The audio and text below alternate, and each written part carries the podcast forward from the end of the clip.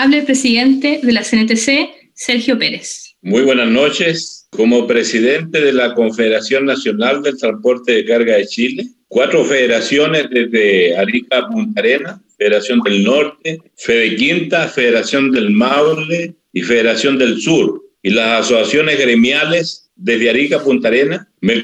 me corresponde emitir el siguiente comunicado. El jueves a las cero horas, nosotros hemos acordado con todas las organizaciones de nuestra confederación una movilización nacional. Y entonces hemos dado el debido plazo para que el Poder Legislativo apruebe estas normativas y entregar